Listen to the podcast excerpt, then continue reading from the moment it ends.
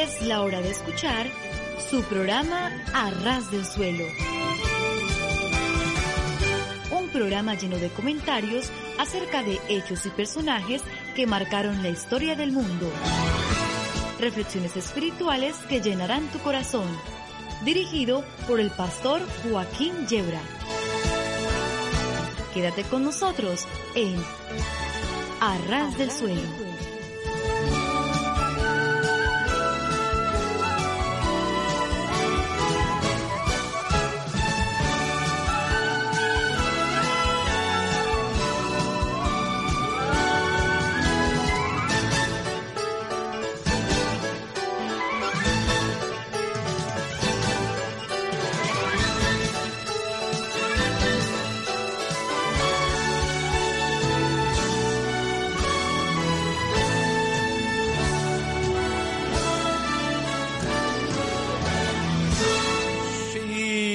Sí, sí, sí, sí, sí. No hay duda de que estar a ras del suelo es de lo mejor que nos puede acontecer. Porque si tropezamos y caemos, nos hacemos muy poquito daño. Y en cambio, si subimos a los cerros de Úbeda, las caídas pueden ser muy peligrosas. Y no digamos, claro está, si trepamos hasta la inopia provincia del mismo nombre, entonces las caídas son ya mortales de necesidad. De modo que nuestra sugerencia, nuestro consejo es que estemos a ras del suelo, entiéndase los pies, pero eso sí, ¿eh? con el corazón bien alto. Les habla el pastor Joaquín Yebra, hace posible técnicamente este programa Germán en los controles. Y en torno a esta mesa están Margarita, María José y Antonio y un servidor. Y bueno, antes de comenzar siempre oramos al Señor y pedimos que Él esté con nosotros y que despierte en los corazones de nuestros oyentes, a pesar de nuestra torpeza, por lo menos de la mía, interés por la bendita persona de nuestro Señor Jesucristo, por su amor inmenso, por la santa palabra de Dios. Y aquí estamos dispuestos a pasar un buen tiempecito juntos. Tenemos algunas anécdotas e ilustraciones que creemos son sabrosas, una cita con la historia, tenemos también un encuentro con la poesía y luego vamos a entrar, eh, después de algo de música, en el tema principal. En esta ocasión es un tema eh, largo y por eso vamos a tener que reducir un poquito el tiempo que dedicamos a los microespacios anteriores.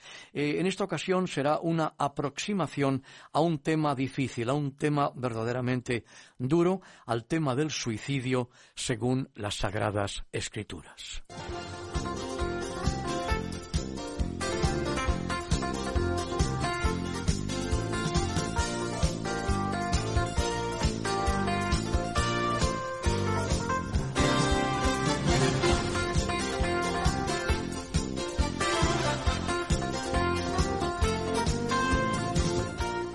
Guillermo Marconi, el genio de la radio, había estado toda la noche en el laboratorio discutiendo con un amigo acerca de los complicados problemas de la comunicación inalámbrica. Cuando por la mañana salían del laboratorio, Marconi dijo de pronto, llevo toda la vida estudiando este asunto, pero hay algo acerca de la radio que sencillamente soy incapaz de comprender. Eh, ¿Que hay algo de la radio que tú no comprendes? exclamó su amigo lleno de asombro. ¿Y qué es? Pues sencillamente, porque funciona, dijo Marconi.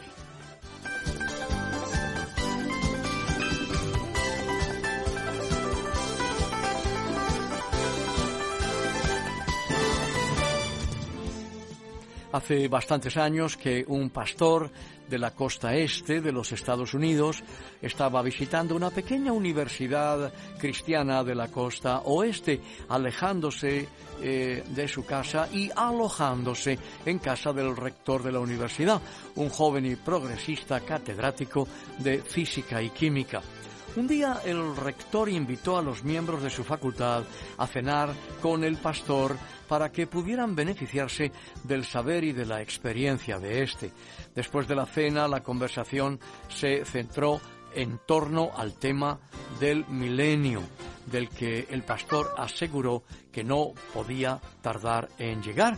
Y una de las razones que adujo para ello era que ya se había descubierto pues prácticamente todo en el terreno de la naturaleza y que se habían hecho todos los inventos posibles. Ya no se podía esperar nada más.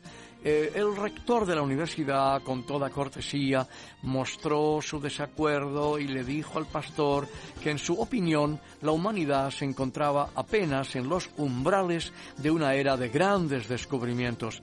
El pastor desafió al rector a que mencionara uno de ellos y el rector dijo que tenía la esperanza de que en el plazo de unos 50 años más o menos los humanos podrían volar.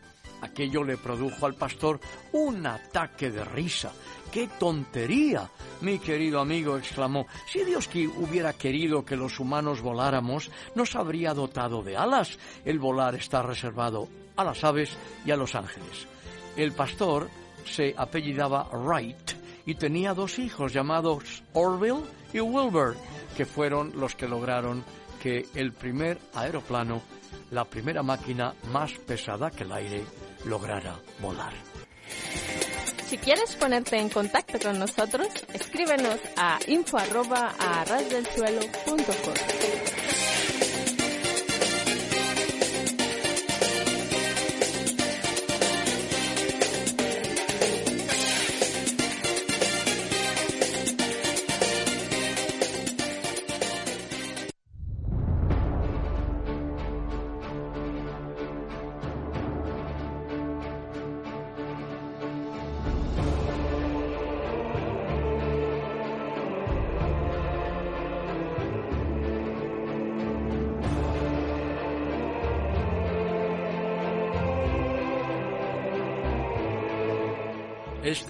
es nuestro momento de la cita con la historia.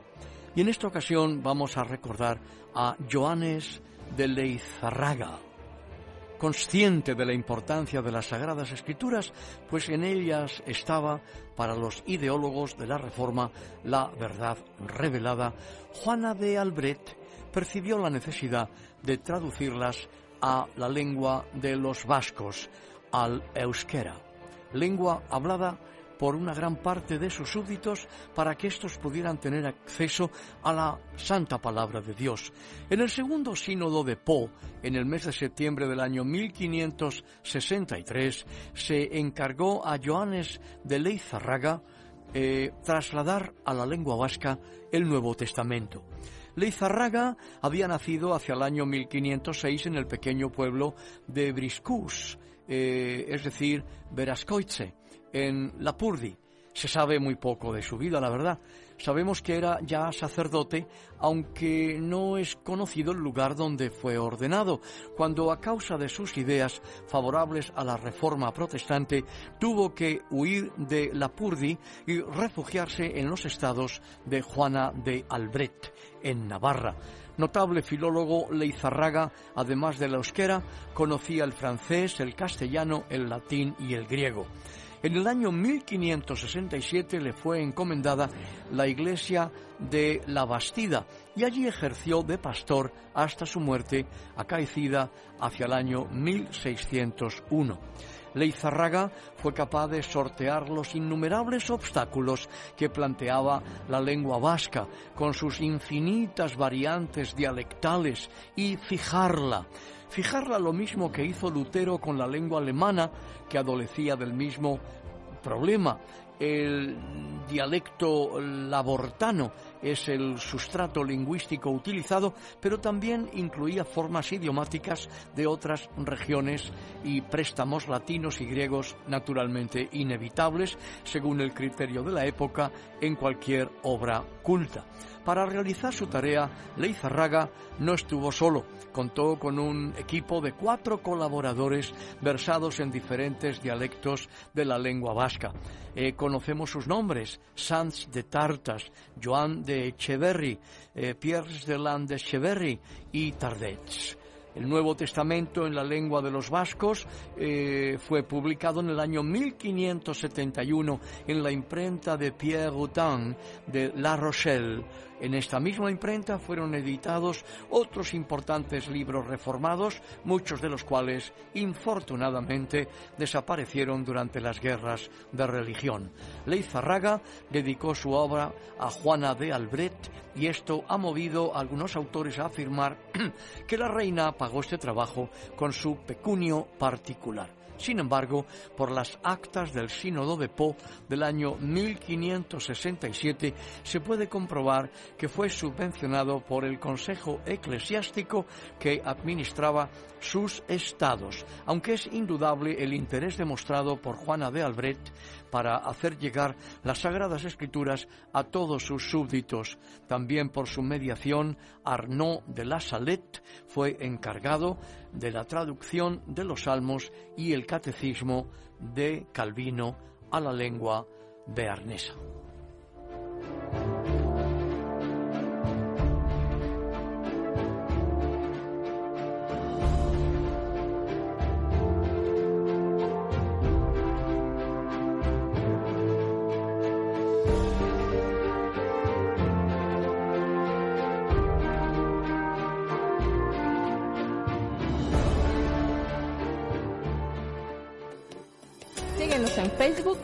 facebook.com barra arrasdelsuelo.es.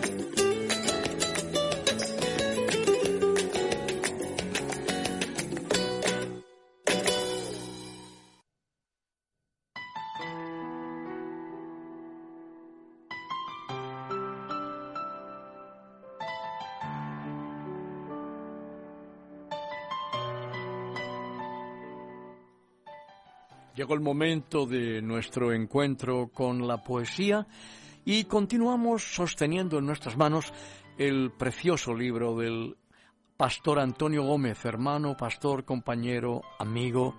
Gracias. Es el titulado Arras del suelo, un precioso poemario. En esta ocasión vamos a compartir el poema titulado No es todo oro.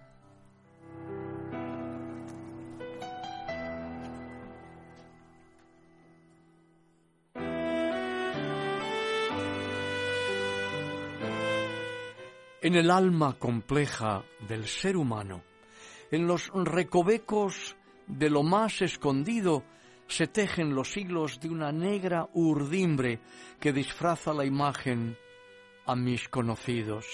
Detrás de mis manos que yo alzo al cielo, detrás de palabras que cantan tu honor, mis pies se deslizan por la cuesta abajo de una doble vida sin rumbo, mi Dios la leve sonrisa con que yo saludo, no es signo seguro de buena salud, porque muy adentro, donde nadie sabe, lo que solo alumbra es mortecina luz.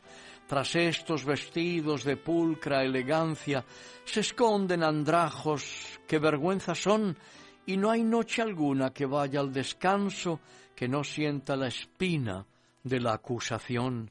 Siento la vergüenza cuando en el aplauso premian mi conducta por mi actuación, y yo muy adentro me digo y respondo, si ellos supieran cómo quedaría mi reputación.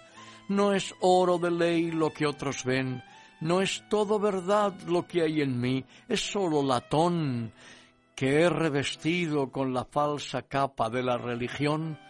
Al estar solo, Señor, cuando no soy observado, mis pies resbalan ligeros, mis ojos se tornan lascivos, mi boca ya no es tan santa, y en los labios que bendicen, y a costa de tu dinero, ahora yo pongo fuego. Perdona, Señor, mi desvarío, me agarro a ti en desespero, se queme esta doble vida y en el altar se consuma de mi vida la negrura, y de las mismas cenizas de mi triste desventura amanezca un hombre nuevo.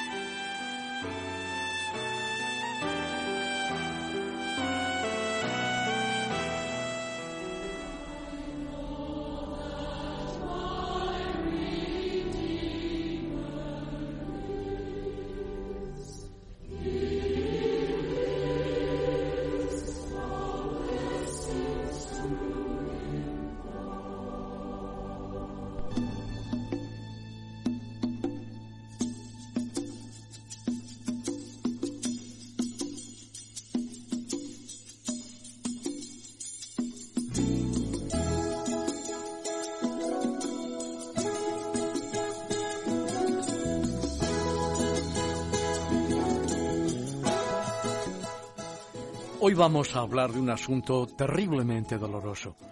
Se trata de un tema muy controversial que aumenta sobremanera en las sociedades tecnológicamente más avanzadas. Se trata del suicidio.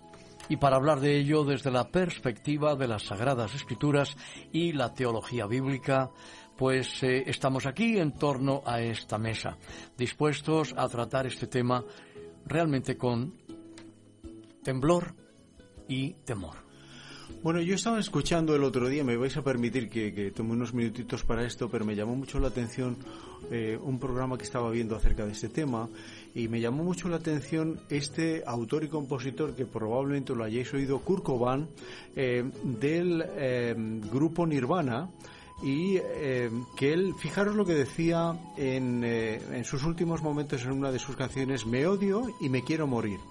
Bueno, su vida terminó con un disparo eh, de una escopeta en la cabeza y el cantante estaba habituado a las drogas y eh, dependía de ellas, ¿no? Es decir, eh, famosos, que podríamos decir nombres y nombres, pero que en algún, en algún momento de su vida lo tenían todo, pero bien por las drogas, bien por la propia soledad interior, habían acabado con su vida y terminaron por, por, eh, por, el más absoluto fracaso. Ahora mi pregunta en este sentido, Joaquín, es, eh, desde la perspectiva cristiana, ¿cómo deberíamos enfocar nosotros el suicidio? Pues primeramente advertir a nuestra audiencia que se trata de un asunto lo suficientemente hondo y serio como para no tratarlo de forma superficial, de modo que vamos a cometer nuestra aproximación al tema eh, sin prisa, ninguna precipitación es saludable y por eso dedicamos más tiempo en esta ocasión al tema principal eh, y hemos reducido un poquito los microespacios anteriores. Eh, en el año 1896, fijaros, ya en 1896, el famoso evangelista norteamericano Dwight Lyman Moody, que vivió entre los años 1837 y 1899, afirmaba que la tasa del suicidio crecía alarmantemente en los Estados Unidos y aunque siempre había habido quienes pues habían abogado a favor de esta salida rápida frente al dolor, los sufrimientos y las dificultades, en su momento histórico el número de suicidios había alcanzado cotas ya insospechadas. Su argumentación concluía con estas palabras: ningún ser humano tiene el derecho a quitarse la vida más de lo que tiene el derecho de quitarle la vida a otro ser humano. Nos atreveríamos a afirmar que nos enfrentamos a, a, un, pro, a un programa orquestado para inducir al suicidio en nuestros días, Joaquín. Yo diría que sí, que como en tantos otros casos, todo parece indicar que efectivamente hay fuerzas y poderes detrás de esta tendencia bajo eufemismos muy suavizados como la eutanasia activa o el suicidio asistido y hoy se pueden encontrar libros que describen los diversos posibles métodos eh, para practicar el suicidio, las drogas más fáciles de obtener, el uso de armas y demás medios. Otro aspecto que también suele pasar inadvertido es la letra de algunas canciones como Antonio estaba citando antes, ¿verdad?, que abogan por el suicidio como solución a la problemática de la vida. Y naturalmente estos discos se venden con toda legalidad. Em, hay uno de Ozzy Osbourne titulado Suicide Solution, la solución del suicidio, eh, y aumenta el número de adolescentes que hacen pactos de suicidio. En los últimos tiempos hemos eh, visto incluso suicidios en cadena. En el caso de los Estados Unidos, y citamos los Estados Unidos porque es el principal referente occidental, y ser también la nación que más estudios sociológicos y estadísticos nos aporta, se da la cifra alarmante de más de 30.000 casos de suicidio en el año 2011.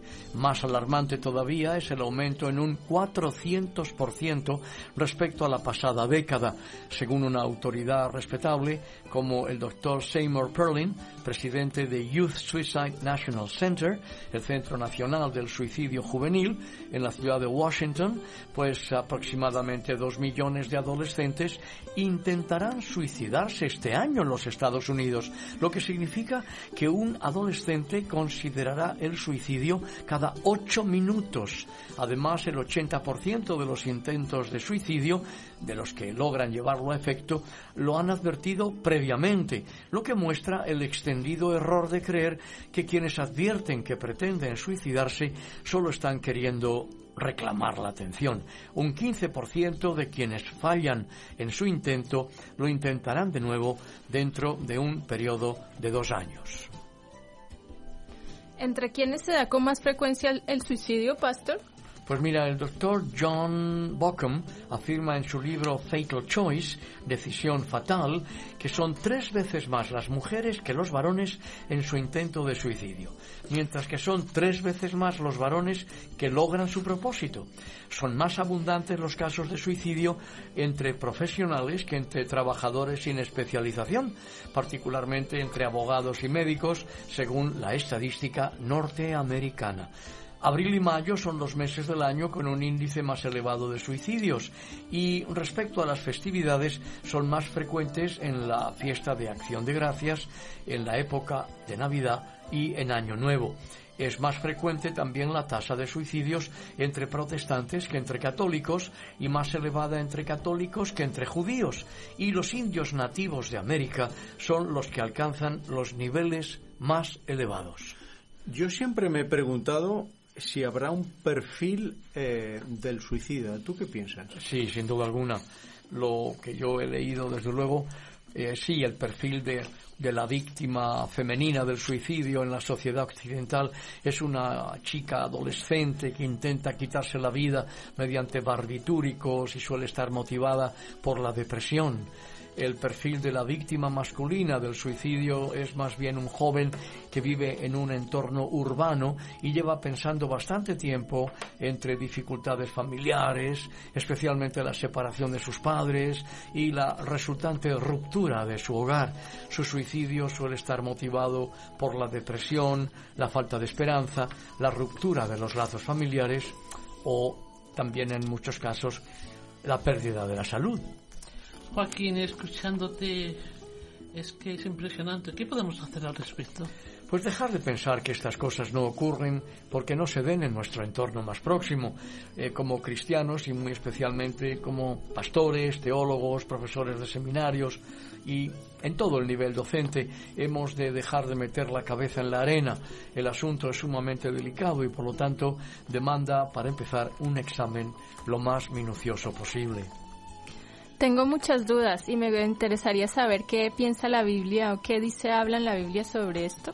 Pues la pregunta demanda una respuesta larga, eh, así que me vais a tener que perdonar. Nuestro punto de partida es que eh, Charles Riley nos da en su capítulo sobre el suicidio, en su libro You Mean the Bible Teaches That, usted quiere decir que la Biblia enseña que, y dice la santidad de la vida humana nos queda constatada en el sexto mandamiento de la ley de Dios. No matarás. Literalmente, no asesinarás. Aquí conviene que tengamos presente que el verbo hebreo que hallamos en este mandamiento del decálogo no es arigá, que es matar, lo que impediría la caza y la pesca, sino resijá, que es asesinar. Las escrituras enseñan que el derecho y la justicia emanan de Dios y elemento base de todos los valores es el carácter inviolable y sagrado de la vida humana, por cuanto la vida humana es única e irrepetible, en absoluta singularidad, pues es la imagen y la semejanza de la divinidad. De ahí, claro, se desprende que todos los mandamientos prohibitivos del decálogo sean escalones para la construcción de la justicia social, es decir, la inviolabilidad de la vida humana, la inviolabilidad del matrimonio, de los bienes, de la palabra. En definitiva, se trata de la aspiración del objetivo final, el amor a nuestro prójimo, convirtiéndonos nosotros en prójimos de los demás. Al ser prohibiciones, Dios nos muestra que nuestros deberes sociales son, en primer lugar, deberes por vía de negación, de renuncia, de sacrificio. Esto quiere decir abstenernos de todo cuanto puede dañar a nuestro prójimo, a sus buenas costumbres, a sus bienes, a sus derechos, en igualdad con nosotros. Podríamos decir que los mandamientos de carácter prohibitivo marcan límites a nuestro natural egoísmo por causa del pecado. Por eso es que los sabios antiguos de Israel enseñaron que el cumplimiento de los mandamientos no nos hace buenas personas, pero elimina los obstáculos y prepara el camino en el que se implante el amor de Dios y por Dios que nos conduce al amor a nuestro prójimo. Por eso es que el apóstol San Pablo se refirió a la ley como el ayo, el paidagogos, que nos conduce como niños a Cristo como dice en Gálatas capítulo 3 y versículo 24, de manera que la ley ha sido nuestro ayo para llevarnos a Cristo a fin de que fuésemos justificados por la fe. Eh, por consiguiente, el suicidio es asesinato, niega rotundamente el valor de la vida humana para Dios y es violación del sexto mandamiento de la ley de Dios. Romanos capítulo 13, versículo 9 porque no adulterarás, no matarás, no hurtarás, no dirás falso testimonio, no codiciarás y cualquier otro mandamiento en esta sentencia se resume. Amarás a tu prójimo como a ti mismo. El suicidio es asesinato y por consiguiente el suicidio es pecado craso sin paliativos de ningún género. ¿Qué podemos encontrar con respecto a los textos bíblicos eh, a los que hace referencia el suicidio? Eh, son muchos, de modo que voy a tratar de ser lo más breve posible. En las escrituras hebreas, el Antiguo Testamento, aparte de lo que nos dice el Decálogo respecto a no asesinar, en Éxodo 20:13 y en Deuteronomio 5:17, hallamos también el texto de Números 11, del 12 al 15, cuando Moisés está sobrecargado por el peso de la dirección del pueblo hebreo y le pide al Señor que se lo lleve. Le pide a Dios morir. Números 11 del 12 al 15 concedí yo a todo este pueblo, lo engendré yo para que me digas, llévalo en tu seno, como lleva la que cría al que mama, a la tierra de la cual juraste a sus padres. ¿De dónde conseguiré yo, dice Moisés, carne para darle a todo este pueblo? Porque lloran a mí, diciendo, danos carne que comamos. No puedo yo solo soportar a todo este pueblo que me es pesado en demasía y si así lo haces conmigo, yo te ruego que me des muerte, si he hallado gracia en tus ojos y que yo no vea mi mal. Y hay un curioso texto también en el libro de los jueces que merece nuestra consideración. Jueces capítulo 9 versículos 52 al 54. Dice que vino Abimelech a la torre y combatiéndola llegó hasta la puerta de la torre para prenderle fuego. Mas una mujer dejó caer un pedazo de una rueda de molino sobre la cabeza de Abimelech y le rompió el cráneo. Entonces llamó apresuradamente a su escudero y le dijo, saca tu espada y mátame, para que no se diga de mí que una mujer lo mató, y su escudero le atravesó y murió saber que estaba herido de muerte por causa de una mujer a quien incuestionablemente y conforme al pensamiento de la época se consideraba la mujer a un ser inferior, pues era demasiado fuerte y era, era demasiado humillante para Abimelech, por lo que optó por el suicidio.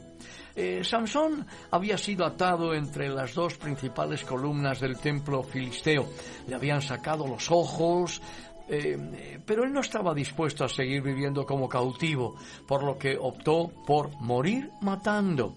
Dice el libro de los jueces capítulo 16, versículos 29 y 30, que asió luego Samson las dos columnas del medio sobre las que descansaba la casa y echó todo su peso sobre ellas, su mano derecha sobre una y su mano izquierda sobre la otra, y dijo Sansón, muera yo con los filisteos. Entonces se inclinó con toda su fuerza y cayó la casa sobre los principales y sobre todo el pueblo que estaba en ella, y los que mató al morir fueron muchos más que los que había matado durante su vida.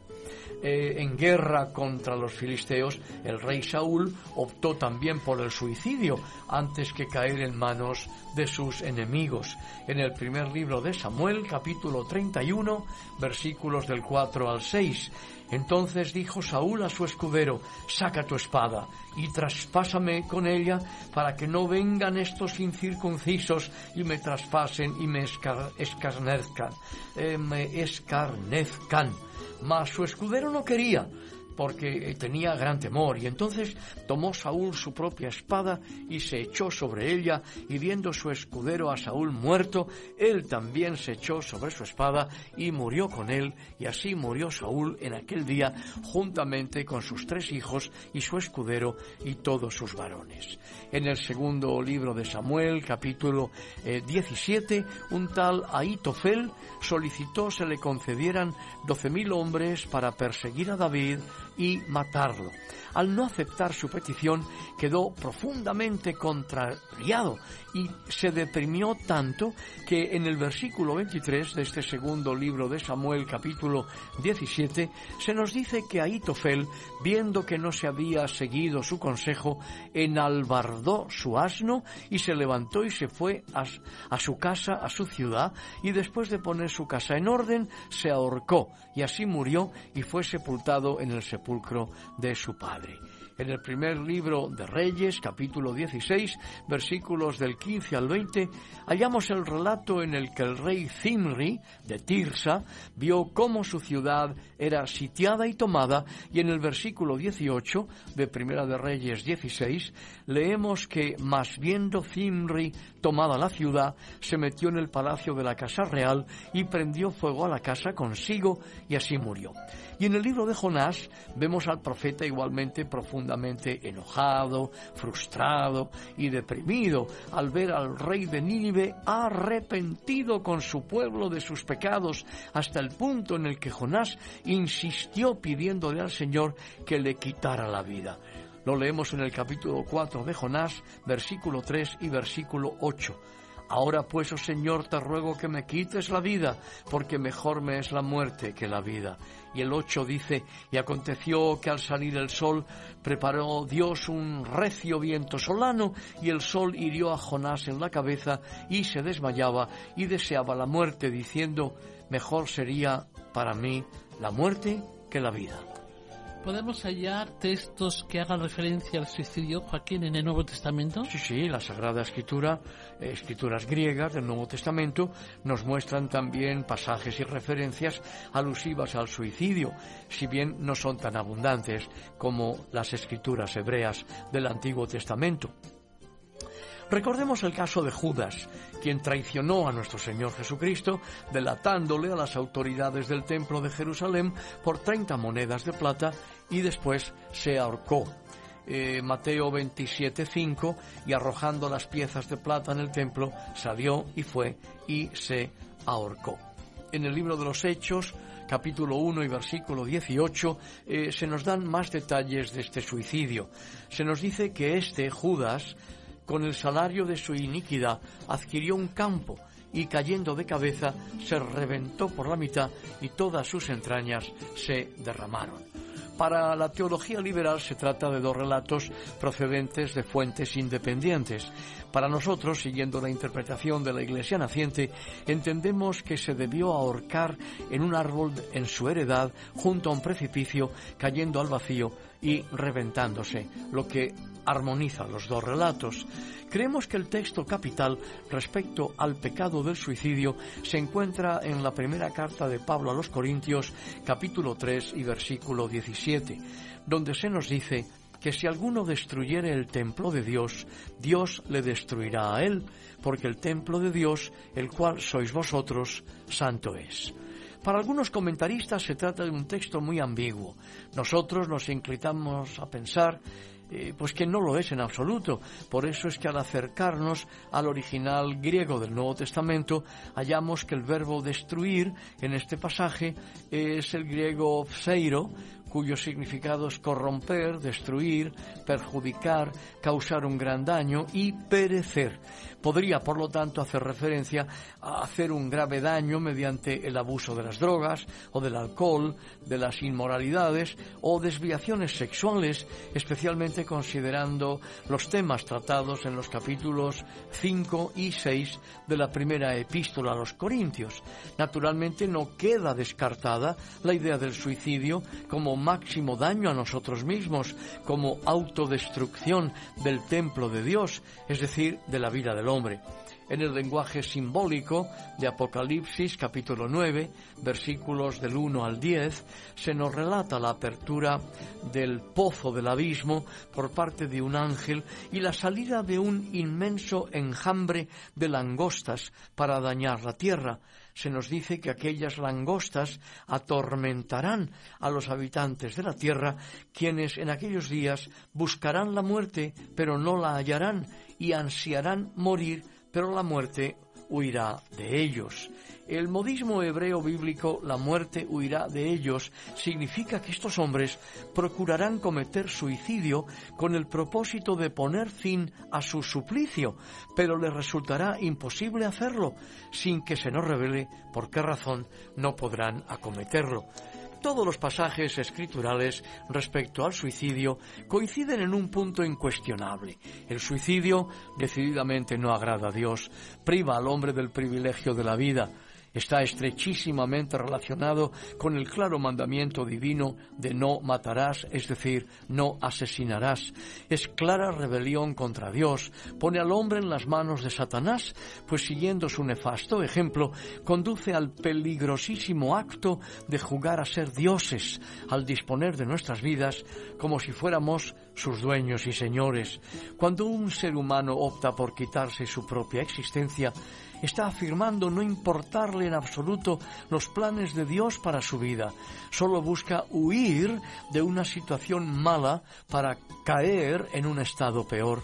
No deberíamos jamás olvidar que Satanás es el destructor, el homicida desde el principio por antonomasia.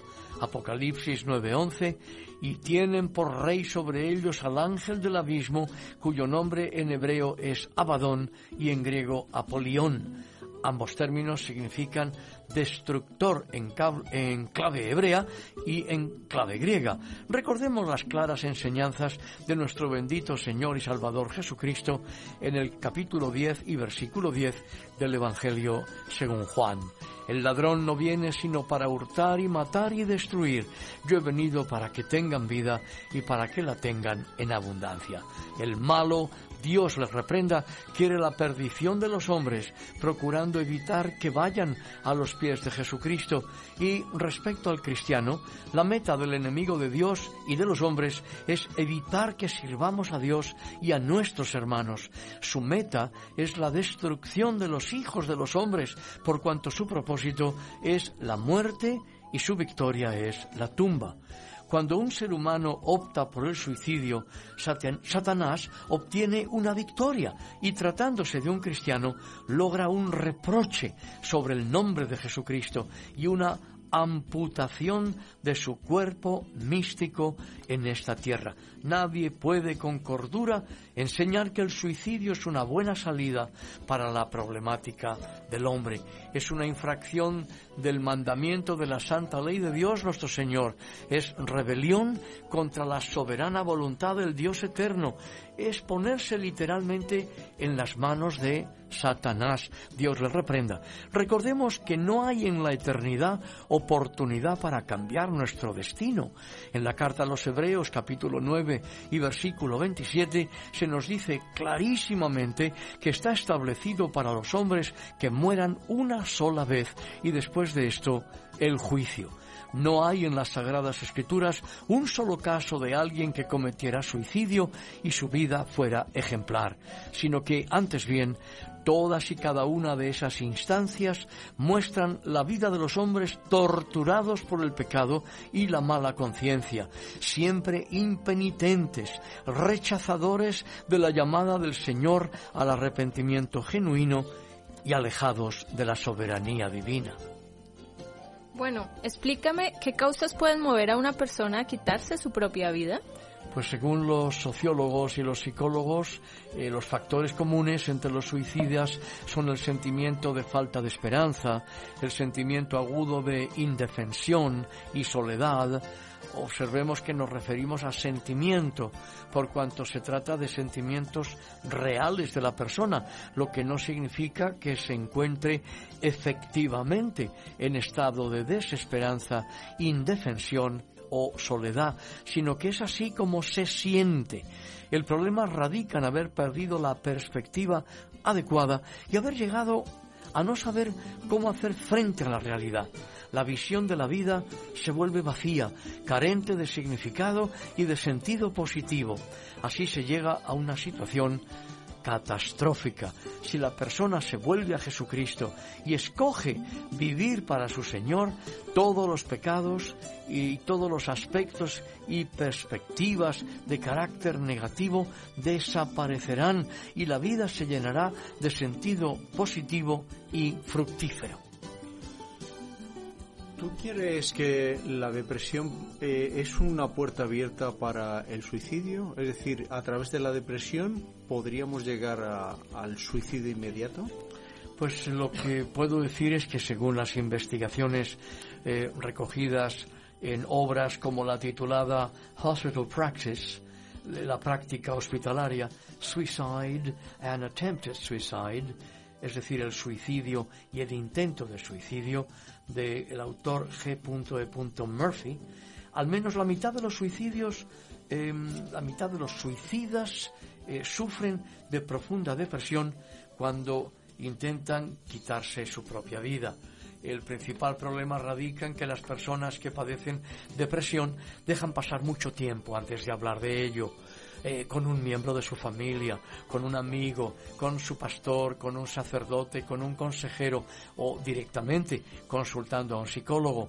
Eh, se calcula que una cuarta parte de los suicidas son consumidores de drogas, comprendido, eh, comprendido el alcohol, en los Estados Unidos, donde hallamos más datos estadísticos que en la mayoría de los países, o al menos de los que tenemos acceso, el cálculo es de que uno de cada cinco suicidios ha sido cometido por una persona que padecía de alcoholismo y se hallaba fuera de algún grupo de autoayuda, porque nunca había recurrido a uno o por haberlo abandonado los toxicómanos son un 350%, 350% más proclives a cometer suicidio que los no adictos a las drogas. De modo que si tú, amigo oyente, amiga oyente, tienes problemas con el alcohol o cualquier otra droga, busca ayuda, no esperes más, ponte en contacto con cualquiera de las asociaciones de autoayuda, como por ejemplo Alcohólicos Anónimos. No permitas que el suicidio lento ni el rápido te alcancen. No permitas que el miedo, el orgullo, la rebeldía o la terquedad inviten eh, eh, a caer en esta terrible tentación, busca ayuda cuando todavía estás a tiempo.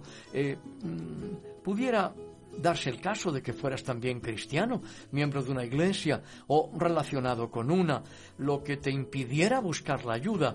Eh, y voy a explicarte por qué. Pues porque crees que al reconocer tu problema estarías produciendo una situación embarazosa para tu familia o para la iglesia yo te aseguro que siempre será mejor mostrar tu realidad que ocultarla. Créeme, vas a hallar comprensión y cariño entre los tuyos. Llama a tu pastor, al consejero espiritual, pídele una cita para explicarle tu situación y recibe la ayuda que precisas, tanto la suya, de naturaleza espiritual, como la profesional, a la que sin duda te remitirá. Si eres joven y vives con tus padres, no les dejes en la ignorancia de tu problema. En ellos vas a encontrar siempre comprensión y amor. Pastor Joaquín, también se dice que el suicidio se da frecuentemente entre personas solitarias y incapaces de mantener buena comunicación con los demás. ¿Tú qué crees al respecto? Pues que la soledad, claro, efectivamente, y la incomunicación son factores muy negativos, tanto para adolescentes como para adultos. Según muchos expertos, la incomunicación con los padres es un gran promotor del suicidio entre los adolescentes. Esto es a veces pues falta de los propios padres, pero naturalmente, naturalmente no siempre lo es. Desde luego los padres son los primeros que han de ser abiertos y comunicativos. Cuando un niño o un adolescente te hable, Padre y madre, dejad de hacer lo que estéis haciendo y escuchad a vuestros hijos. Si no os hablan, iniciad vosotros la comunicación. No mostréis estar en desacuerdo con todo cuanto hagan. La época de los piercings, o de teñirse el pelo de rojo o de verde, o de vestirse de manera estrafalaria, solo es una época, solo es una etapa, siempre pasa si estamos en constante desacuerdo con ellos en cosas que no tienen verdadera importancia, no nos tendrán en cuenta cuando mostremos nuestro desacuerdo con lo que sea de verdadera trascendencia. También se dice que el divorcio y los hogares rotos son factores que igualmente inciden en el suicidio. ¿Qué nos puedes decir, pastor? Pues mira, los padres que optan por el divorcio frecuentemente desconocen que su decisión es una fortísima provocación para que sus hijos desarrollen ira en un grado muy alto. A pesar del malestar provocado por matrimonios infelices, excepto, claro está, en casos extremos, semejante tensión es más fácil de superar por parte de los hijos que la ruptura de la familia. La mayoría de los hijos de hogares rotos se sienten rechazados y muy frecuentemente también responsables en algún grado de la ruptura de la familia. El índice de suicidios o intentos de suicidio entre adolescentes procedentes de hogares rotos es muy elevado. Por lo tanto, en medio de la pre-crisis o de la crisis matrimonial, busca ayuda, consulta, no os quedéis cada uno en un rincón. ¿Tú consideras que hay otros factores de riesgo eh, para que el suicidio se provoque? Sí, sí los hay, claro. La pérdida, por ejemplo, de una posición importante, tanto social como laboral, puede resultar realmente devastadora para muchas personas la sensación de que a nadie le importamos o que ya no somos necesarios puede conducir a muchas almas a considerar quitarse la vida como una salida. También hallamos aquí el caso de aquellas personas que, este caso se da principalmente entre mujeres que han sido molestadas sexualmente o violadas, especialmente por miembros de su familia o amigos próximos de su entorno familiar. Con bastante frecuencia, quienes han experimentado semejantes traumas y han recurrido a un familiar en busca de ayuda, tristemente han sido ignorados o incluso se les ha acusado de mentir o de ser los instigadores de ese acto. Yo recuerdo todavía cuando ha habido jóvenes violadas que se han encontrado con un juez en un tribunal que les ha acusado de ser ellas las causantes, pues por haber eh, lucido un escote más profundo o por haber acortado la longitud de la falda. Eh, al no encontrar eh, salida, pues eh, muchos han optado por recurrir a las drogas y a, cometer suicidio. Su craso error, claro, ha sido no recurrir a un profesor de confianza, a un consejero espiritual, a un psicólogo, a su pastor, al sacerdote, a la policía. Tristemente muchas almas optan por el suicidio al creer que su pecado es tan hondo que Dios no podrá jamás perdonarlas. Esta es una de las mentiras más frecuentes de Satanás. Dios le reprenda, por cuanto no hay pecado que nuestro Señor no pueda perdonar, excepto el pecado contra el Espíritu Santo. Es decir, precisamente el rechazo del perdón que el Señor nos ofrece y que el Espíritu Santo trae a nuestros corazones. Fijaos lo que dice Dios a través del profeta Isaías en el capítulo 55 y versículo 7. Deje el impío su camino y el hombre inicuo sus pensamientos y vuélvase al Señor, el cual tendrá de él misericordia, y al Dios nuestro, el cual será amplio en perdonar ¿Y qué nos dice el apóstol Juan en Primera de Juan capítulo 1 y versículo 9? Si confesamos al Señor nuestros pecados, Dios es fiel y justo para perdonar nuestros pecados y limpiarnos de toda maldad. Muchas almas que consideran la posibilidad del suicidio sienten que sus fallos, errores, pecados y caídas les vuelven carentes de valor para Dios. Llegan al convencimiento de que la vida no vale nada y no merece ser vivida no se percatan de que incluso nuestros fallos pueden convertirse en algo positivo al confesarlos a nuestro Señor, en el sentido de hacernos comprender la necesidad que tenemos de su ayuda y muy especialmente nuestra necesidad del amor perdonador de Dios en Cristo Jesús, la realidad de nuestros errores, fallos, pecados, vulnerabilidades puede hacernos más sensibles, más comprensivos y más compasivos ante la realidad de los fallos de los otros, de los demás. También el temor y la enfermedad inciden en la tendencia al suicidio. En el libro de los Hechos de los Apóstoles, capítulo 16 y versículos del 25 al 31, tenemos un caso de intento de suicidio.